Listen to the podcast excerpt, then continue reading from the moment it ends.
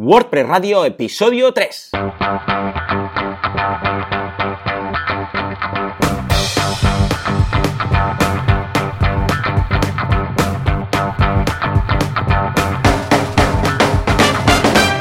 Muy buenos días a todo el mundo y bienvenidos una semana más, un miércoles más a WordPress Radio, el programa, el podcast en el que hablamos de todo lo relacionado con el mundillo WordPress. Hablamos de novedades, hablamos de, ah, bueno, de temas como hoy precisamente haremos, de plugins, de core, de actualizaciones, un poco de todo, ¿de acuerdo?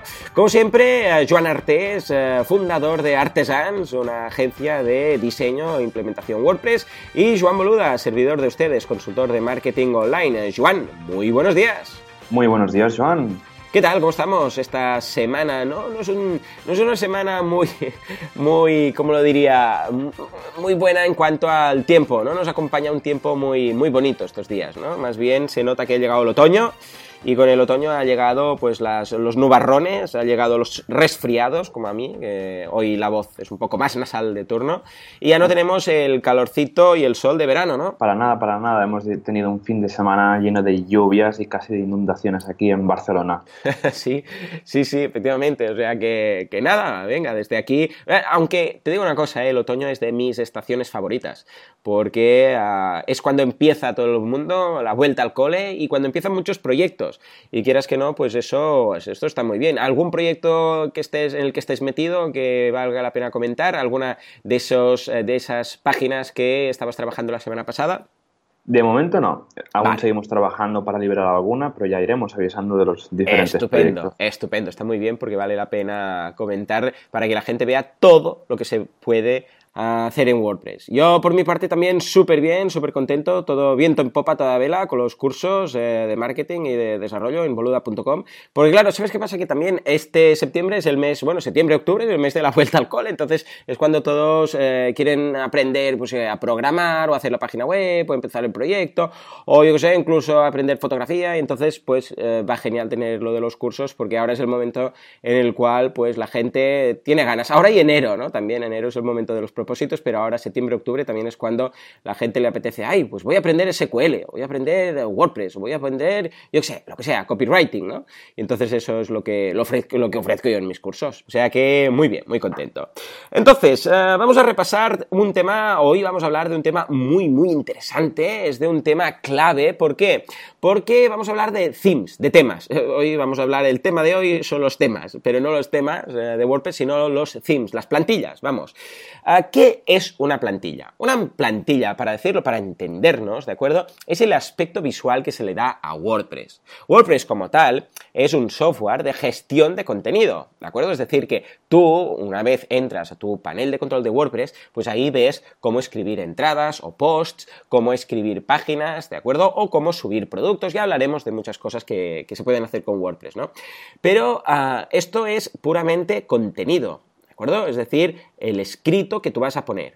Pero esto que tú haces desde un panel de control no es lo que ve el usuario que viene, la visita que viene a tu web, sino que la visita lo que ve es el aspecto visual, lo que se llama el front-end, si queréis también, ¿de acuerdo? Que, o el front office, o como lo queráis llamar, que es la web en sí. O sea, qué aspectos, qué colores, qué disposición, qué layout, si tiene una barra lateral a la derecha o no tiene una barra lateral a la derecha, o si está a la izquierda, si tiene un menú, si no tiene menú, si tiene un logo. Bueno, pues todo esto, como hablábamos precisamente la semana pasada, fue introducido en las primeras eh, versiones, releases de WordPress, en la 3, no, en la 1.5, si no recuerdo mal, por ahí, ¿no? Sí, por ahí cae. Eh, ¿Perdona? Sí, por ahí cae la... cuando se añadió el tema de los temas. Claro, antes no se podía, se tenía que hackear WordPress, ¿no? Para cambiarle el aspecto.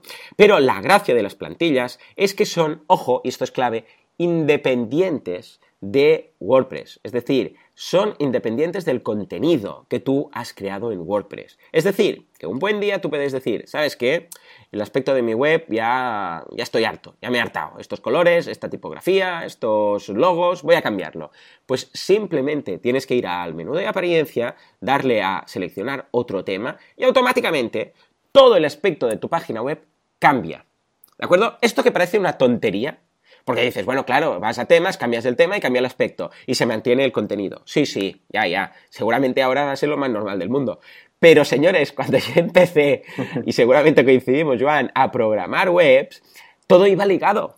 Claro, cuando tú haces una web desde cero, claro, el contenido está dentro del, HTML, o sea, yo programaba la web y escribíamos ahí, pues eh, esto es el menú y aquí era la página y escribíamos ahí el contenido en el propio archivo .htm o después con PHP, que ya se cambió el tema, ¿no? Ah, eso quiere decir que si querías cambiar la tipografía, tenías que cambiar la tipografía de todas las páginas. ¿De acuerdo? Sí, bueno, si después usabas CSS empezaba ya a cambiar el tema, ¿no? En cambio, ahora no. Ahora va totalmente independiente. ¿De acuerdo? Entonces, ¿de dónde sacamos estos temas? ¿De dónde sacamos estas plantillas? Bueno, pues hay eh, tres posibilidades, ¿de acuerdo? Una es crearla nosotros, que esto un día, si queréis, podemos hacer una opción de cómo crear un theme para WordPress, una plantilla o un child theme si queréis. Luego tenéis la posibilidad de sacarlos del repositorio oficial de WordPress. El repositorio oficial quizás vosotros no lo habéis ah, visitado directamente, pero sí que habréis ido al apartado de apariencia y dentro de apariencia temas. Y ahí hay la opción de añadir un nuevo tema. Bueno, pues todos esos temas que os encontráis en vuestro panel de control son los del repositorio de temas que encontráis en wordpress.com barra themes, ¿de acuerdo?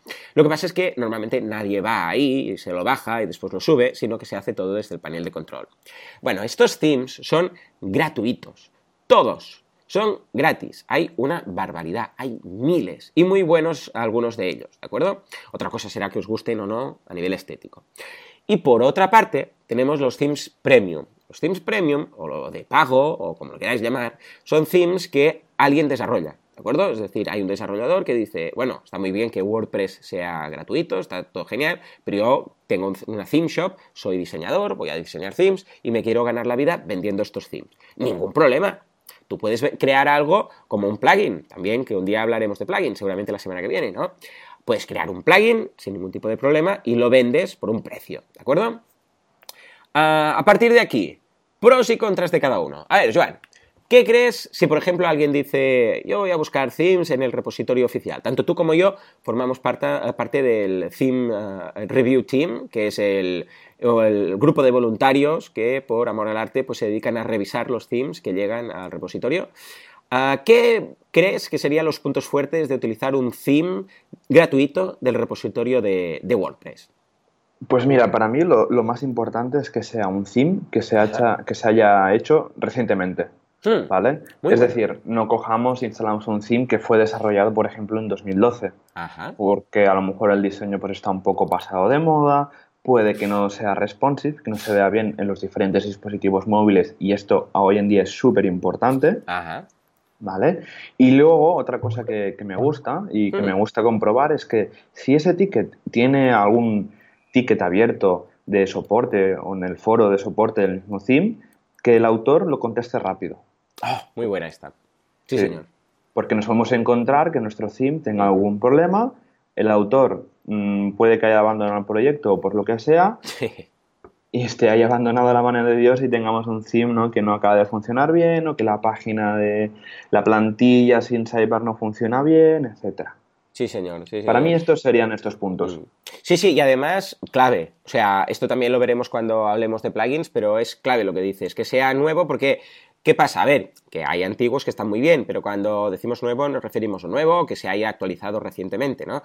¿Por qué? Porque los criterios que tenemos nosotros cuando aprobamos eh, los temas que se, proponen para WordPress en el repositorio ah, van cambiando poco a poco, ¿no? Ah, o sea, desde el principio teníamos, cuando, por cierto, si alguien se quiere hacer voluntario, esto no es una secta ni nada, ¿eh? Simplemente puede, puede ir, vamos a dejar un enlace en las notas del programa para hacerse miembro voluntario del Theme Review Team. Entonces, os asignarán a alguien que os explicará más o menos cómo hacerlo y tal, ¿no? Y hay un canal en Slack, también os vamos a poner el canal en Slack por si queréis saber cómo participar, ¿no? Bueno, pues tú tienes como un, listado de criterios y herramientas para comprobarlo, ¿no? Te dicen, bueno, mira si, yo sé, si esto se, se funciona, si el theme tiene el tema del GPL, de las licencias, mira todo esto, hay como un checklist, ¿no? Bueno, pues claro, esto va evolucionando. A medida que van pasando los años. Las buenas prácticas que se piden, pues van cambiando. Entonces, puede ser que un theme que esté aprobado hace, pues como dice Joan, hace cinco años, ah, esté aprobado bajo el nivel de calidad de aquel entonces, pero desde aquel entonces ha llovido mucho. Entonces, ah, siempre es mejor un theme que sea, bueno, nuevecito o que se haya actualizado recientemente. Eso quiere decir que ha pasado por el filtro. Ojo, filtro humano, ¿eh? que somos personas los que estamos ahí, no es un algoritmo que lo comprueba todo, aunque tenemos algunas herramientas que nos ayudan en el proceso, es ah, una revisión de uno a uno. Por eso tardamos tanto en aprobar themes. ¿eh? Desde que alguien lo manda pueden pasar semanas, eh, incluso en el peor de los casos meses. Ahora ya hemos bajado el, nivel de tiempo, pero a aprobarse. ¿Por qué? Porque tenemos que asegurarnos manualmente, ¿de acuerdo? Que esto funciona. Muy bien, entonces, eh, lo que dices tú, lo veo perfecto, lo veo ideal. Echad un vistazo a las actualizaciones y a las, al foro de soporte de ese, de ese desarrollador, de ese diseñador. Y si veis que está muy abandonado y que la gente pregunta y no dice nada, pues olvidémoslo, ¿no? Muy bien, esta es la primera opción. Ah, ¿Crees que hay alguna cosa que podríamos destacar en cuanto a bondades de hacerlo así o características o puntos fuertes de pillar un theme en el repositorio? Bueno, al final es que nos aseguramos que vamos a tener un, theme que es bastante que está aprobado por la comunidad. Esto quiere decir que pasa el sello de calidad de la propia comunidad. Y luego recomendar también que los themes que saca la gente de WordPress.com Ajá son bastante buenos también, la verdad. Que los diseñan internamente y luego los liberan en .com y luego los pasan al .org. Esos también están bastante bien. Totalmente. Sí, son los diseñadores de. Bueno, de hecho, podéis ir y echar un vistazo a ver qué themes. Claro, aquí un poco, un poco. Vamos a tener un día que hacer una diferencias entre WordPress.com y WordPress.org. Lo vamos a apuntar hoy en el, en el listado de temas, porque es un tema que a veces incluso confundo a la gente, ¿no? Pero efectivamente, WordPress, el que hablamos aquí, es el WordPress.org. Pero ojo, porque WordPress.com, ah, que es la, empresa que auto hospeda WordPress para las personas que no quieren hospedarlo en su pues eh, también desarrollan themes. Y algunos de esos themes están también disponibles gratuitamente en el repositorio oficial de WordPress. Con lo que esos, vamos, eh, puedes poner la mano en el fuego, que están a prueba de bombas y lo han pasado y repasado todo. Entre otros themes tenemos los, característicos que vienen con cada nueva versión de, WordPress, ¿no? En este caso, 2010, 2011. Por cierto, ¿has estado ya trasteando con 2017? Para nada, no he tenido nada de tiempo. Oh, tienes que probarlo, me encanta está en GitHub ya, vamos a dejar el enlace en las notas del programa, es la versión, la primera versión beta, pero miradlo porque está, está muy chulo. Vale, entonces, eh, estos son un tipo de themes. Entonces nos vamos a otro tipo de themes, que son los themes de pago. Estos, ¿dónde los encontramos? Bueno, pues en las webs de cada desarrollador. O sea, no hay, sí que igual encuentras algún directorio de themes premium, pero no hay un repositorio oficial de themes premium como el de WordPress, ¿no? Entonces, cada sitio tienes que ir y buscar eh, themes premium para WordPress. Y entonces, ¿qué vais a encontrar? si buscáis en Google, pues vais a encontrar muchas páginas web de gente que simplemente pues ah, vende sus temas, sus plantillas. A ver, ¿qué crees que deberíamos tener en consideración si vamos a comprar un theme ah, premium que no está en el repositorio de WordPress? Bueno, iremos a la tienda ¿no? de Envato la famosa tienda de ThemeForest. Y, y... eh, estás tocando la fibra, ¿eh? Ahí. y, Efectivamente. porque al final lo que nos piden los clientes, oh, mira qué tema más bonito, que tiene parallax, tiene unos sliders, tiene unos vídeos backgrounds que me encantan. Y lo que miramos normalmente es que tenga muchas ventas, que tenga unos ratings bastante buenos, es decir, que tenga una puntuación sobre un 4, 4 y medio, y si puede ser 5 Luego que el soporte esté eh, más que comprobado de que la empresa o el autor del mismo theme sea activo, porque normalmente estos themes son gigantes. Bueno, si son gigantes, madre mía. Sí, sí, dan miedo a veces mirar el código y ah, normalmente salen problemas. Así que es súper importante que el soporte esté activo, que tenga mucho que tenga muchas ventas, que esté actualizado en al menos el mismo año o incluso los últimos seis meses. Sí, señor. Para que, pues, por ejemplo, sobre todo los teams que llevan la parte de WooCommerce. Porque, claro, WooCommerce se va actualizando y va cambiando el sistema de plantillas y ahora, yo qué sé, la última cosa de WooCommerce, las zonas de envío. Bueno, madre mía, la que se ha liado. Otro follón. Claro, es súper importante que el theme se vaya actualizando con mucha, mucha periodicidad y eh, para esto creo que no me dejo nada. No, yo creo que está muy bien resumido. El tema es sobre todo, sobre todo, sobre todo, fijaros en el changelog, ¿de acuerdo? En el, en el log o changelog, que es eh, donde se ven las versiones que han ido sacando. Y mirad si coincide más o menos con las versiones de WordPress. Es decir, que si se actualiza WordPress y se actualiza WooCommerce y tal, y este theme veis que queda igual, pues vais a tener un problema seguramente, ¿de acuerdo? Pero también yo añadiría que sobre todo intentad huir, bueno, evidentemente huid de Theme Forest, porque es con lo que está diciendo Joan, son monstruos, son dinosaurios de themes, y buscad un theme ah, ligero, en cuanto, o sea, lo que, para, que os hagáis una idea, WordPress comprimido cuando te lo bajas son unos 6 megas.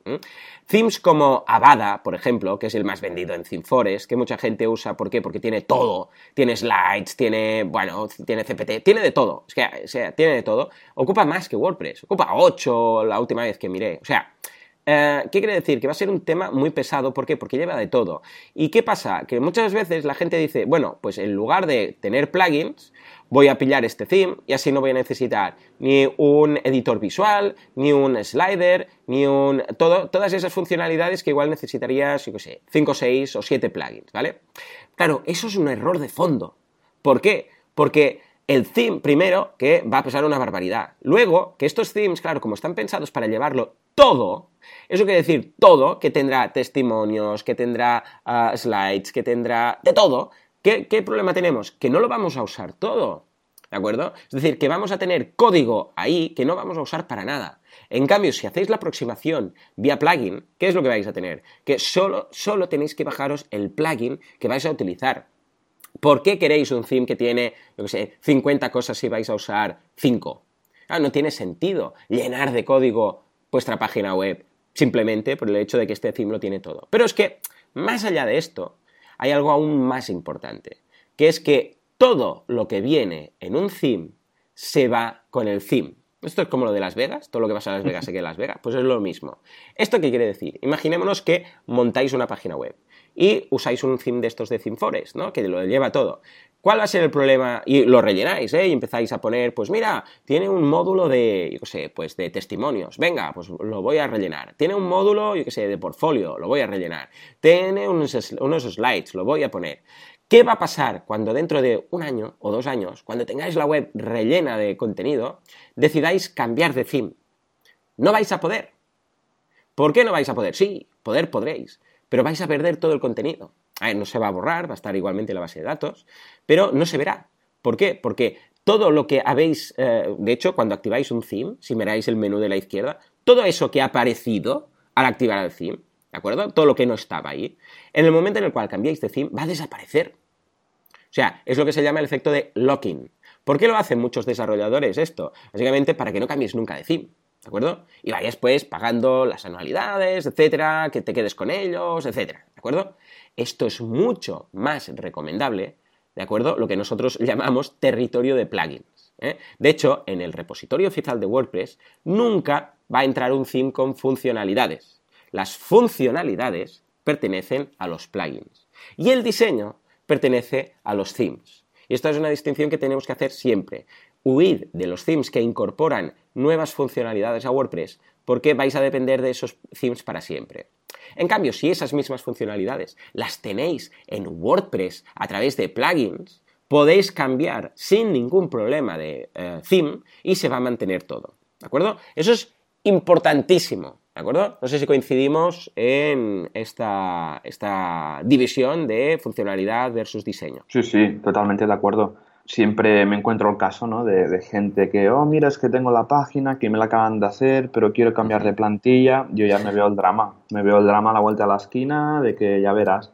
Luego abres, entras en el administrador de WordPress y te encuentras que el plug, el theme usa el famoso builder de Visual Composer. sí. Que eso es otro monstruo, que seguro, seguro que pesa más que el core de WordPress, segurísimo.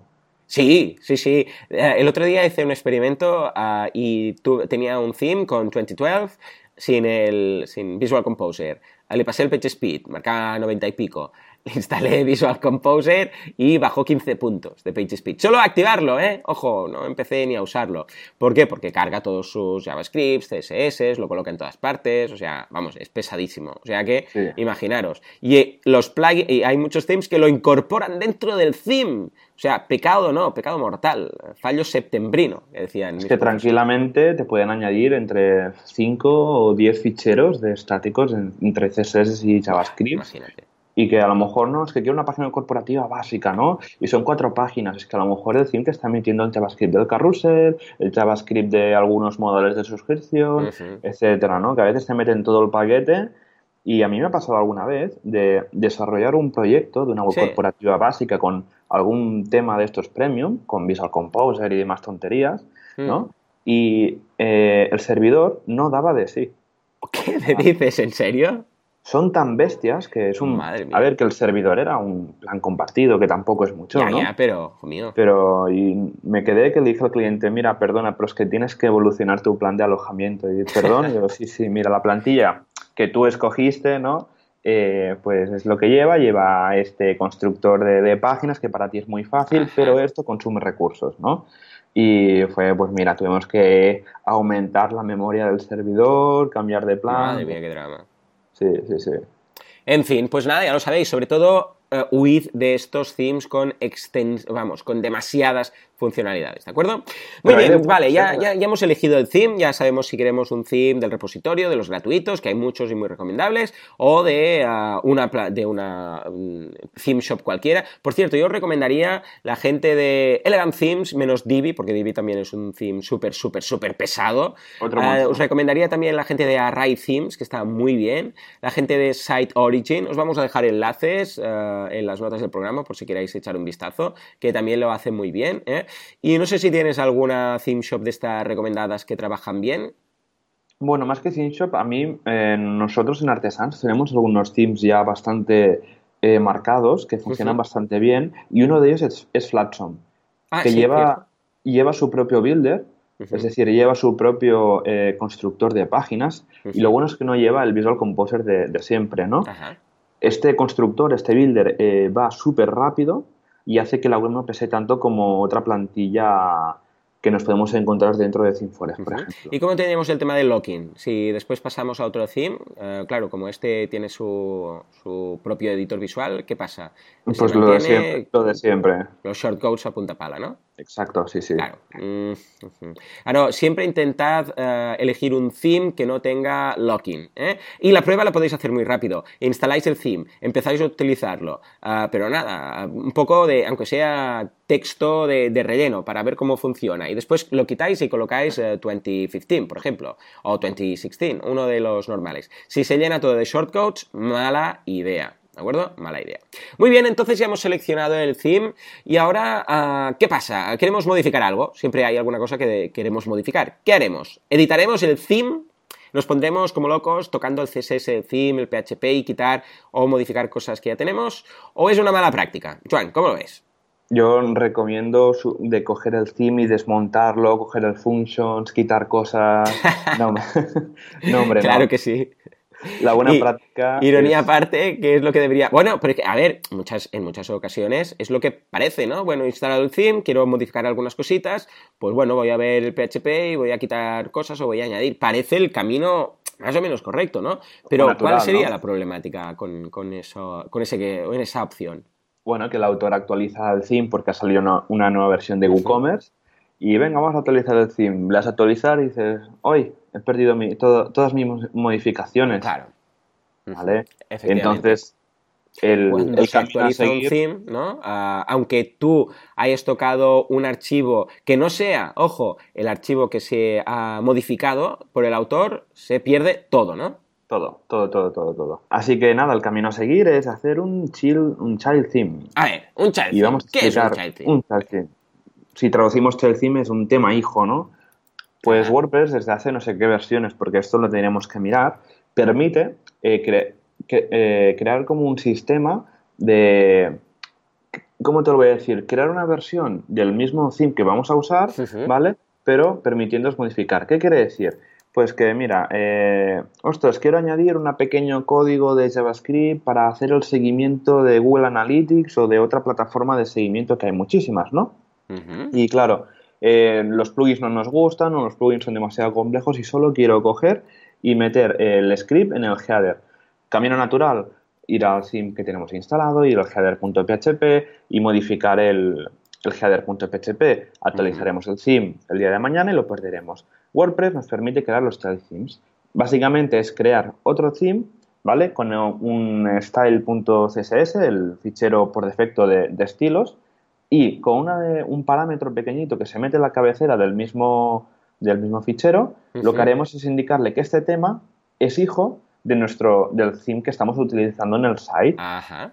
Entonces, hereda, ¿no? Todo el aspecto visual del theme padre, ¿no? Exacto, tanto visual y todas las funcionalidades también, ¿vale? Entonces, eh, ¿esto qué nos permite? Pues si queremos añadir código o añadir CSS de una manera eh, nativa, porque también se puede añadir CSS con plugins, etcétera, ¿no? Pero si queremos añadir nuestro CSS o añadir las mismas plantillas de WordPress que en el día de mañana podemos hacer un podcast de cómo hacer un theme, ¿vale? Es hacerlo vía el child theme. Lo bueno del child theme es que el día que el autor del theme actualice el, tema que estamos usando, eh, se va a actualizar y como no lo hemos tocado, vamos a eh, poder disfrutar de las nuevas funcionalidades y de los arreglos que se hayan producido sin perder los cambios que tengamos en nuestro tema hijo. Esto es, importantísimo porque a veces, ah, claro, alguno podría decir, bueno, pues no actualizo. Claro, pero no actualizar es un gran problema, porque entonces pueden entrar incompatibilidades con WordPress, con WooCommerce, con lo que sea, o incluso temas de vulnerabilidad. ¿Qué pasa si al autor dice, ay, he encontrado una vulnerabilidad en el sistema, en mi, en mi theme? Ah, claro, lo actualizo. Y si tú dices, ah, no, no, a mí me da igual, no lo actualizo, pues vas a ser vulnerable. Es decir, que el child theme de alguna forma dice, vale, todo lo que dice mi padre, o sea, todo el aspecto que tiene el theme base, pero voy a cambiar estas cositas. Y entonces, pues, a nivel de diseño o a nivel de funcionalidad, le añades o le quitas cosas.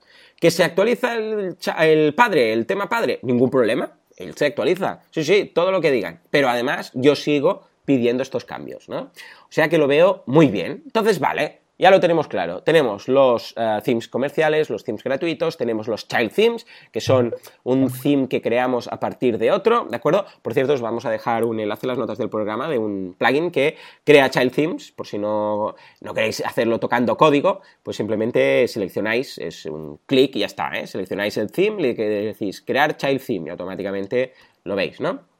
Bueno, pues tenemos este child theme. Entonces, hay algo por ahí de lo que también se habla, que crea un poco de confusión, que son los frameworks o los start, porque hay dos más de hecho, los frameworks que pueden ser un theme framework y luego tenemos los starter themes, ¿vale? Estos dos que están por ahí un poco metidos y pueden complicar a priori lo que sería la concepción y lo que es un theme, ¿no? A ver, uh, vamos a empezar por el más básico, que, y lo entenderéis muy rápido con lo que acabamos de decir ahora, que es el framework theme. Un framework theme es un theme, es un tema, una plantilla normal, que está diseñado especialmente para ser un muy buen parent theme, para entendernos.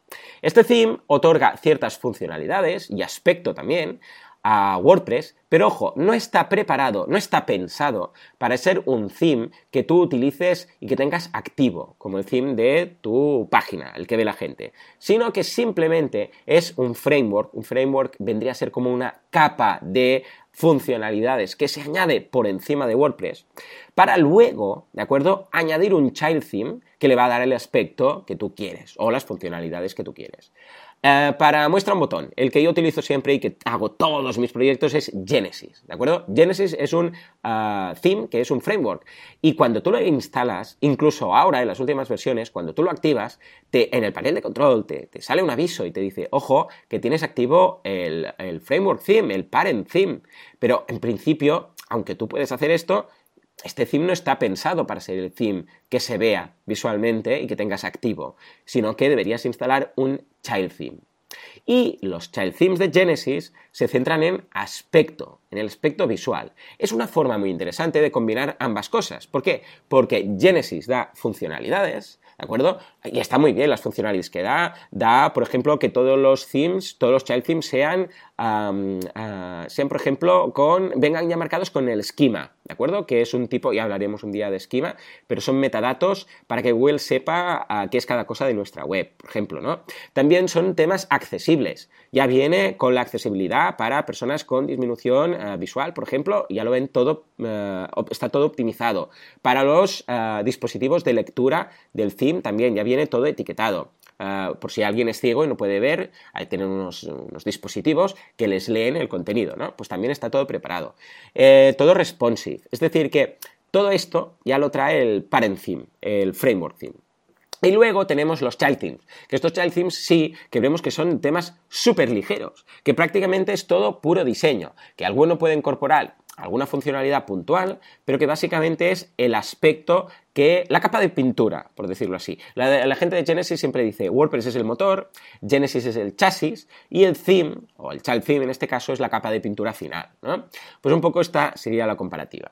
Y luego tenemos los starter themes. A ver, Joan, eh, que tú eres muy crack en esto. ¿Qué son los starter themes y a quién recomendarías poder usar starter themes?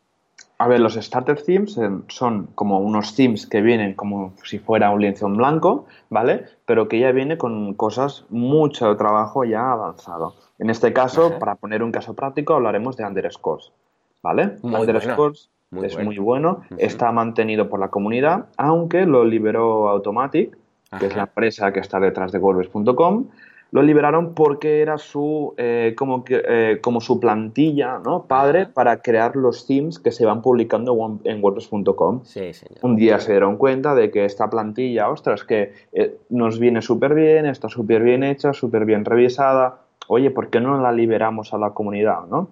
Y desde, desde que la liberaron, cada día la descarga muchísima gente.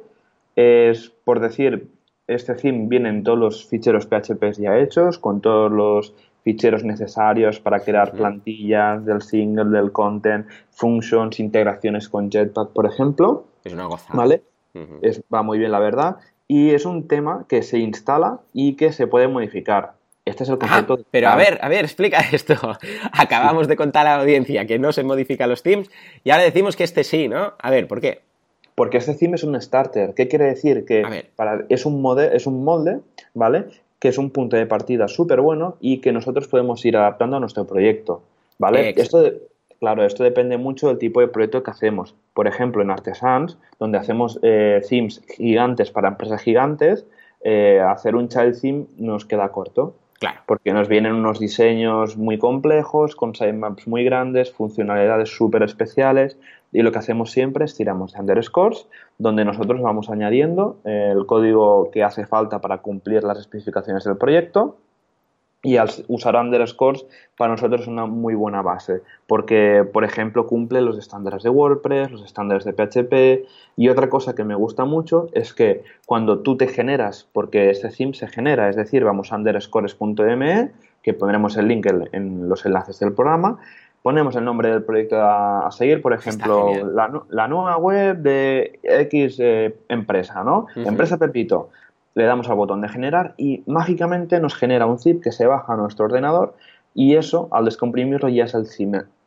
Es perfecto. Es genial. O sea, la primera vez que lo vi, pensé, oh, es que esta es la forma de hacerlo. Claro, eh, es lo que dices tú, es un theme para empezar, es una base, es un molde para nosotros desarrollar el nuestro, ¿no? Ah, y de ahí la gracia que cuando tú no, no, te puedes descargar underscore, por decirlo así, como tal, sino que te vas a descargar tu propia instancia de underscore con ya tus nombres. Es decir, que cuando tú le dices, eh, lo que dices tú, ¿no? Uh, theme de la empresa X, cuando te lo bajas, dentro las funciones, las functions, todas los, incluso los, las, eh, todas las, mm, los prefijos de las funciones, etcétera, ya vienen con el nombre que tú le has dado. O sea, no pone underscore por ahí, ¿De acuerdo? Bueno, en algún sitio lo pondrá, pero me refiero que las funciones y todo, y el nombre del theme, todo ya viene el que tú has elegido. No ves underscore. ¿De acuerdo? Entonces, esto es lo que decimos. ¿Esto quién lo va a usar? Pues alguien que dice, voy a crear un theme desde cero. Imaginémonos que alguien dice, voy a crear un theme desde cero. Y, para, ah, y voy a crear, pues lo que dices tú, el index.php, category.php, tag.php, no sé, hay muchas cosas de estas que, claro, son siempre lo mismo, es muy mecánico, ¿no? Entonces, ¿qué pasa con los diseñadores de themes? Que se daban cuenta que cuando haces un theme lo haces por primera vez, pero cuando haces el décimo theme ya tienes más o menos una plantilla inicial base para partir de ahí. No vas a decir, voy a hacer otro theme y voy a hacerlo desde cero otra vez. No, porque habrá algunas cosas que podrás aprovechar de código. Pues, ¿qué acaba pasando con los diseñadores que, y los autores de themes? Que al final todos acaban creando sin quererlo, pero, por pura inercia, su propio eh, starter theme. ¿De acuerdo? ¿Por qué? Porque dicen, cada vez que empiezan un proyecto desde cero, dicen, voy a aprovechar la base que ya tengo creada, ¿vale? Pues esto es exactamente lo mismo. Es una base, pero ojo, una base creada por la comunidad, revisada y, vamos, eh, ligera, útil, práctica, 100% recomendable, que esta sí, que la recomiendo así como ThemeForest, os digo que huyáis como del fuego. Ah, esto, fantástico, pero ojo, que es un theme que viene, ah, vamos, en raw, por decirlo de alguna forma, ¿no? Viene crudo. O sea, si lo instalas y lo activas y miras la web, te va a caer el alma a los pies, porque, porque es, es feo, o sea, está pensado para que tú ahora le pongas los estilos, el diseño, las cosas, todo, ¿de acuerdo? O sea, no os penséis que es un theme que lo instalas y queda todo bonito. Es más bien pobre. ¿Por qué? Porque es una base. ¿eh? Y aquí lo que dices, que alguna vez me, han dicho, Joan, mira que he diseñado esto, tal, tal, no sé qué, pero ahora uh, uh, underscore ha evolucionado, tiene una otra versión. ¿Cómo lo actualizo? No, es que no lo actualizas. Underscore, evidentemente que va evolucionando. O cualquier otro starter theme, ¿eh? Hay muchos. Por supuesto que va evolucionando, pero en el momento en el cual tú creas tu theme a partir de ese, ya se ha independizado de underscore. O sea, tú tienes tu propio theme. ¿Que usaste underscore para empezar? Sí, pero ya está desvinculado completamente. Yo ah, es la mejor recomendación que podría hacer ah, si alguien, pero claro, evidentemente para alguien que sepa código, ¿eh?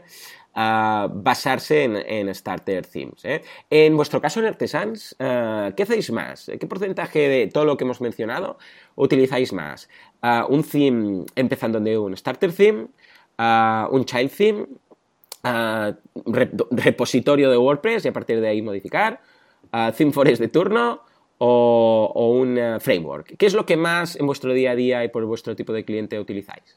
Nosotros usamos eh, casi cada día underscores. Cada día eh, los proyectos que tenemos son muy complejos y al final, pues, los proyectos de plantilla ya casi los estamos abandonando y nos dedicamos más. Es el camino, sí, señor. Claro, y nos dedicamos más a underscores y venga, webs gigantes para grandes empresas que cada día más pues WordPress es atraído por grandes empresas. Eh, podría decir, por ejemplo, pues mira la web de Minoría Absoluta, pues que es una conocida productora aquí en, Barcelona y, en Cataluña. Estamos trabajando con muchísimas universidades. Incluso hay ayuntamientos que ya se están planteando desarrollar su página web corporativa en WordPress. Sí, señor. Sí, yo he hecho algunos, algunas webs de, en WordPress, evidentemente, para ayuntamientos y les va genial, ¿eh? Sabes que trabajo mucho con ayuntamientos y universidades eh, multisite. Un día tenemos que hablar de multisite. multisite es una forma muy, muy chula de hacer ah, webs para grandes, bueno, pues para ayuntamientos, entidades ah, o escuelas. ¿Por qué? Porque te permite crear subsites y dar acceso a distintos administradores a cada uno, ¿no? Y en este caso que me dices tú de un ayuntamiento, me pasó, por ejemplo, que querían dar a cada mm, departamento del ayuntamiento, a cada consejería, por decirlo así, pues qué sé, pues los de la brigada tenían su página, los de la escuela pública tenían su página, su site, por decirlo así, ¿no? Los de, yo qué sé, pues cada uno de ellos, ¿no? Ah, tenía como su propio site, pero había un administrador único que tenía acceso a todos y es muy cómodo. No sé si hasta... ¿Trabajáis mucho en multisite o qué? Eh, a ver, normalmente no, solo con algunos casos muy concretos de grandes empresas. Pues yo ya te digo, para este tipo de proyectos, estilo ayuntamientos, escuelas y tal, típica escuela que tiene, no sé, pues 15 escuelas ah, repartidas, ¿no? Pues tiene la central y después los subsites. Y eso está genial. Un día hablaremos de esto. Sí, por ejemplo, llevamos la red de, blogs del IS, del, ah, de la Escuela de Negocios. ¿Y cómo lo montan? ¿Cómo está montado? Es un multisite donde cada profesor, cada, casi cada, sí, cada profesor tiene su, su blog Ah, y luego, por ejemplo, también la, red multisite de los blogs de La Salle, de la Universidad de La Salle. Ah, perfecto tienen 60 blogs, creo, es una locura. ¿Qué son? ¿Por asignaturas? Eh, ¿Departamentos? Eh, de todo un poco, desde departamentos hasta másteres, profesores, de todo un poquito, sí, sí. Ah, genial, pues muy bien, chapó, echale un vistazo. Dejaremos también notas en, los enlaces en las notas del programa para que veáis un poco lo que se puede hacer. Muy bien, y finalmente, para acabar de complicar el tema de los themes, vamos a hablar de estos themes modernos que se comentan, que, ojo, pueden ser tanto mm, gratuitos, pueden ser de repositorio, puede, eh, digo, de, pago, pueden ser starter, pueden ser no starter, da igual, ¿no? Pero es una nueva categoría que podríamos llamarlos más modernos, que trabajan con Angular, con React o usando la REST API de WordPress, que un día le dedicaremos eh, un programa entero, ¿eh? Pero ya sabéis que estos primeros programas vamos a tratar temas muy básicos para establecer unas bases fundamentales. Uh, Joan, ¿qué, son estos themes? ¿Y qué, quiere decir? ¿Que utilizan Angular y React y la REST API? ¿Qué es todo esto? Bueno, son, aparte de son palabrotas estas palabras, para mucha gente. Es chulo decir esto. Sí, a ver, del nacimiento de la, de la REST API de WordPress, que como has dicho, pues hablaremos en, en otro episodio futuro. Eh, claro, al final esto de la REST API permite pues crear aplicaciones bastante modernas, ¿no? Asíncronas, ¿vale? Quiere decir que la web se puede estar cargada, pero el contenido aún no ha llegado. Y claro, ¿qué pasa? Que con código PHP, al ser lineal, eh, esto no lo podemos hacer. Sí con Ajax, pero no es muy cómodo. Entonces eh, salen un par de frameworks que ya existían, ¿no? Y salen themes que usan estos frameworks que son frameworks JavaScript que permiten jugar con la REST API. ¿Qué quiere decir, por ejemplo? Eh, se carga la home, ¿vale? Y cuando le damos al botón de venga, dame más post, eh, se cargan súper rápido y sin refrescar la, toda la, página, ¿no? y simplemente añadiendo, sería como el Infinite Scroll, pero eh, es diferente, ¿vale? No es tan liado como el Infinite Scroll porque aplicar el Infinite Scroll según qué proyecto es un marrón, porque da, muchos problemas según qué, cositas tengamos instaladas. Pero, por ejemplo, damos a navegar un post, si estamos en la home y clicamos en uno de los enlaces, eh, la web se va a cambiar sin recargar toda la página web de nuevo. Es decir, es un comportamiento dinámico hecho con JavaScript. Recordemos que el código de JavaScript se ejecuta dentro de nuestro navegador, ¿vale?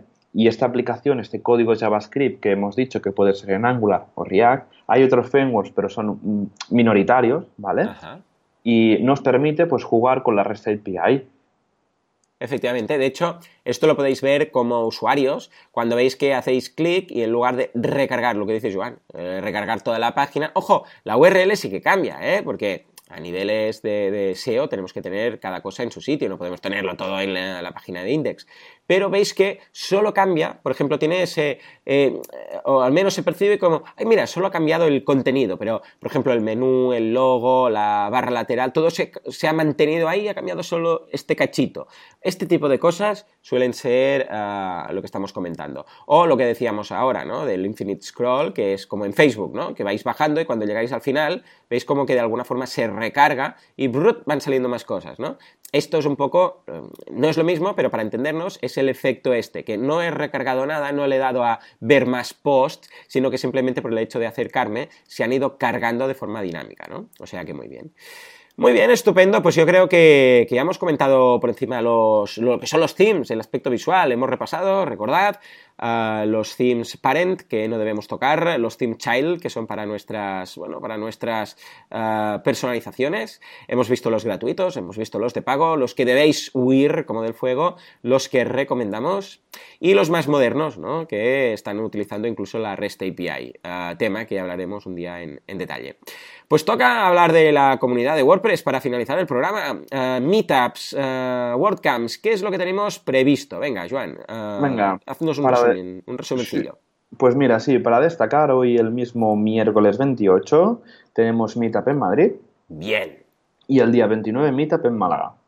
Bueno, pues mira, Joan, ya lo sabes, hacer, hacer recorrido por toda España. ¿eh? Y, luego este fin de semana, el 1 y 2, bueno, 30 de septiembre, 1 y 2 de octubre, tenemos la WordCamp Sevilla. Oh, Después de, sí, sí, sí. El año pasado no tuvieron WordCamp Sevilla a nivel local porque fue la WordCamp Europa en el mismo centro de, Sevilla. Así que este año toca la versión local y yo, un servidor, estará ahí donde hablaremos sobre React Native y la REST API de WordPress. Efectivamente, os lo recomiendo muchísimo ah, porque es una de las, yo creo que es una de las WordCamps más, con más historia, ¿no? En España. Uh, ¿Cuántas llevan ya? Bastantes, porque esto, la WordCamp Sevilla nació luego de separar las WordCamps que fueron a nivel local, porque en España se hacía la WordCamp Spain, que se hacía creo en Madrid ah, y luego en Barcelona. WordCamp Spain. Claro, es que esto ha cambiado, ahora ya no se puede hacer por país, sino que se tiene que hacer por, eh, por ciudad, por decirlo de alguna forma. Pero antes teníamos la, la WordCamp Spain, sí señor. Sí, sí. Y luego se Automatic decidió, bueno, no sé si fue Automatic, un tema de comunidad, bueno, que las WordCamps tenían que ser a nivel local. Y pues la comunidad de Sevilla, como era muy activa, empezó haciendo WordCamps y esta, no sé, a lo mejor es la quinta WordCamp, no sé, es muy una, pues muy recomendada, ¿eh? Además, eh, siempre apetece ver la gente de la comunidad. Es una de las cosas, un día hablaremos solo de WordCamps, ¿eh?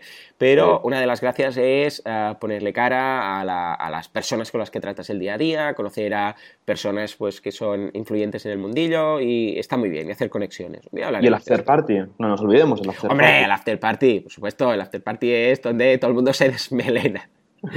Muy bien, sí señor. ¿Alguna, ¿Alguna novedad más a destacar a nivel de comunidad? Por ejemplo, no sé si hay alguna cosilla que deberíamos desticar este diciembre, aparte del Papá Noel y estas cositas. Bueno, antes, en noviembre, tenemos la en Cantabria, del 5 oh, al 6 de noviembre. Súper recomendable porque el sitio es espectacular, porque es en el Palacio de la Magdalena. Es precioso, es precioso. Y Darío, el responsable, bueno, uno de los responsables, es una persona súper maja que está siempre ahí en la comunidad participando. Y el año pasado, el año pasado fue la primera, de hecho. El año pasado, para ser la primera WordCamp que organizaron, vamos, eh, pasaron con, el listón altísimo. Felicidades desde aquí y, este año ahí estaremos otra vez, sí señor. Y nada, y para que termine el año, en el mes de diciembre, que como has dicho, aparte de Navidad, cagatío y esas cosas, tendremos la WordCamp Barcelona. Efectivamente. Efectivamente, del 2 al 4 de diciembre y lo hemos hecho prontito, ¿eh? del 2 al 4 más que nada, para que no se mezcle con después cenas de empresa de Navidad y tal. Y va a estar genial, genial. No sé si ya tenemos, bueno, esta nos toca de cerca porque la organizamos nosotros junto a más eh, personas del equipo. Un día hablaremos solo de la Work en Barcelona, si queréis, y entonces podemos traer aquí de invitados al resto de personas ¿no? del, equipo. Que ya estamos a puntito de abrir el Call for Speakers, eh, que quiere decir todas las personas que quieran ser speakers, que quieran dar una charla, ah, ¿dónde podemos encontrar la página web, Joan? Es 2016.barcelona.workcamp.org. Muy bien, ahí lo tenemos también. igualmente lo dejaremos en los enlaces del programa. Perfecto. Esto, una vez más, esto está abierto a todo el mundo. Esto no son sectas, señores. La gracia de WordPress es que es una comunidad abierta. Si vosotros trabajáis con WordPress normalmente y sois, no hace falta que seáis hiper expertos, pero hay algo que os da bien, decir, ah, pues mira, yo trabajo mucho con uh, multisite, yo trabajo muchísimo este tipo de proyecto, yo trabajo con underscore, eh, con, yo qué sé, pues, con Bootstrap y eh, podría hacer una demostración en vivo de cómo hacerlo. Todo este tipo de cosas, ¿de acuerdo? Ah, serán más que bienvenidas. ¿De acuerdo? O sea, la idea de las WordCamps es encontrar a gente local de por la zona que trabajen con WordPress en su día a día para compartir experiencias. ¿De acuerdo? Lo mismo que con las meetups. También, si un día queréis ir a la meetup, la, que organizamos nosotros es la de Barcelona, ¿no? Pero si no, a vuestra meetup más cercana, id a los organizadores y os aseguramos que os recibirán con los brazos abiertos. ¿De acuerdo? Esto no es cerrarse cuatro que organizan, no. Esto es al contrario, es abrirse. Cualquiera que quiera hablar, que se dirija a, si es Barcelona, pues a nosotros mismos o a sus organizadores. Y veréis cómo reciben vamos, felicísimos de la vida, ¿verdad? Correcto. Muy bien. Pues no está, está. En principio creo que no nos dejamos nada. ¿Tenemos alguna cosa más que destacar o vamos ya liquidando el programa? Yo creo que ya podemos ir cerrando. Estupendo, pues señores, como siempre, muchísimas gracias por estar ahí al otro lado. Muchas gracias por vuestras valoraciones de 5 estrellas en iTunes. En el caso que os queréis pasar por, eh, por, la, por la app, eh, bueno, por iTunes directamente y valorarnos, pues nos vais a dar a conocer y así un día, pues mira, quizás nos destacan. Gracias por eh, vuestros me gusta y comentarios en iVoox y muchas gracias por estar ahí al otro lado, porque nos ayudáis muchísimo simplemente escuchando y compartiendo el podcast. Señores, ya sabéis, nos encontráis en artesans.eu si queréis una página web hecha en WordPress, muy muy bien hecha. Si queréis formaros a nivel de marketing online y desarrollo web, boluda.com, los cursos de marketing online. Y señores, eh, aquí nos tenéis en eh, wpradio.es. Nos vemos en una semanita. Hasta entonces, muy buenos días. Venga, buena semana.